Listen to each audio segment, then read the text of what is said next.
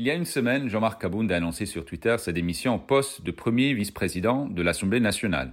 Une décision surprenante. Kabound est l'un des acteurs les plus puissants et les plus controversés de la scène politique congolaise ces dernières années. Qu'est-ce qui a conduit à cette annonce et quelles en seront les conséquences? Bonjour, je suis Jason Stearns, directeur du groupe d'études sur le Congo, centre de recherche de l'Université de New York. Vous écoutez le 47e numéro de Ponajek, notre capsule audio qui analyse les questions d'actualité en RDC. Nous sommes le vendredi 21 janvier 2022. Essayons de décortiquer l'affaire Kabound. Tout a commencé le mardi 11 janvier. Une vidéo prise par le conducteur d'une voiture a circulé. Elle montre comment des policiers du service de sécurité de Kabound ont attaqué un membre de la garde républicaine, une unité de l'armée affectée à la protection du président de la République, qui était assis à côté du chauffeur, le soustrayant violemment de la voiture. Selon les témoins, le véhicule qui appartiendrait à une proche du président Félix Tshisekedi roulait du mauvais côté de la route, apparemment pour contourner un embouteillage. En représailles, un jour plus tard, un grand groupe de gardes républicaines a saccagé la maison de Kabound. Des images sont apparues sur Twitter et WhatsApp montrant des canapés renversés, des livres et des documents éparpillés. Ce n'est pas la première fois que Kabound est impliqué dans une prise de bec avec un membre de la famille Tshisekedi. En septembre de l'année dernière, la même garde de Kabound avait crevé les pneus d'une voiture d'une autre membre influente de la famille présidentielle. Cette fois, Kabound semble être allé trop loin.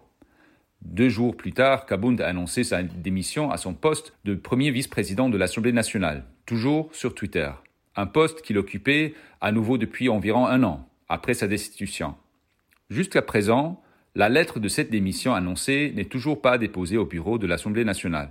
Un groupe de parlementaires UDPS pousse cependant Kabound à quitter également son poste de président ad intérim du parti. Kabound avait été un architecte clé de la rupture avec le FCC de Kabila et de la création d'une nouvelle majorité à l'Assemblée nationale. Ses tactiques musclées ont fait polémique, mais son départ, s'il est définitif, laissera une fois de plus le parti présidentiel dans la tourmente. Depuis des années, le parti souffre des défections de personnalités de premier plan.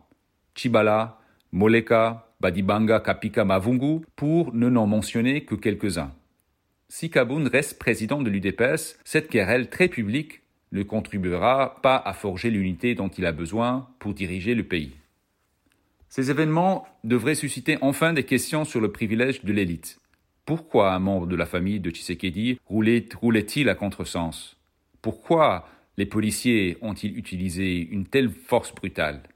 Et peut-être le plus important, pourquoi la garde républicaine s'est-elle engagée dans une vendetta contre Kabound au lieu de passer par les canaux institutionnels appropriés?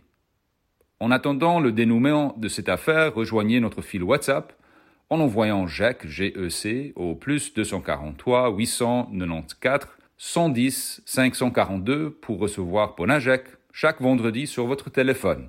À bientôt.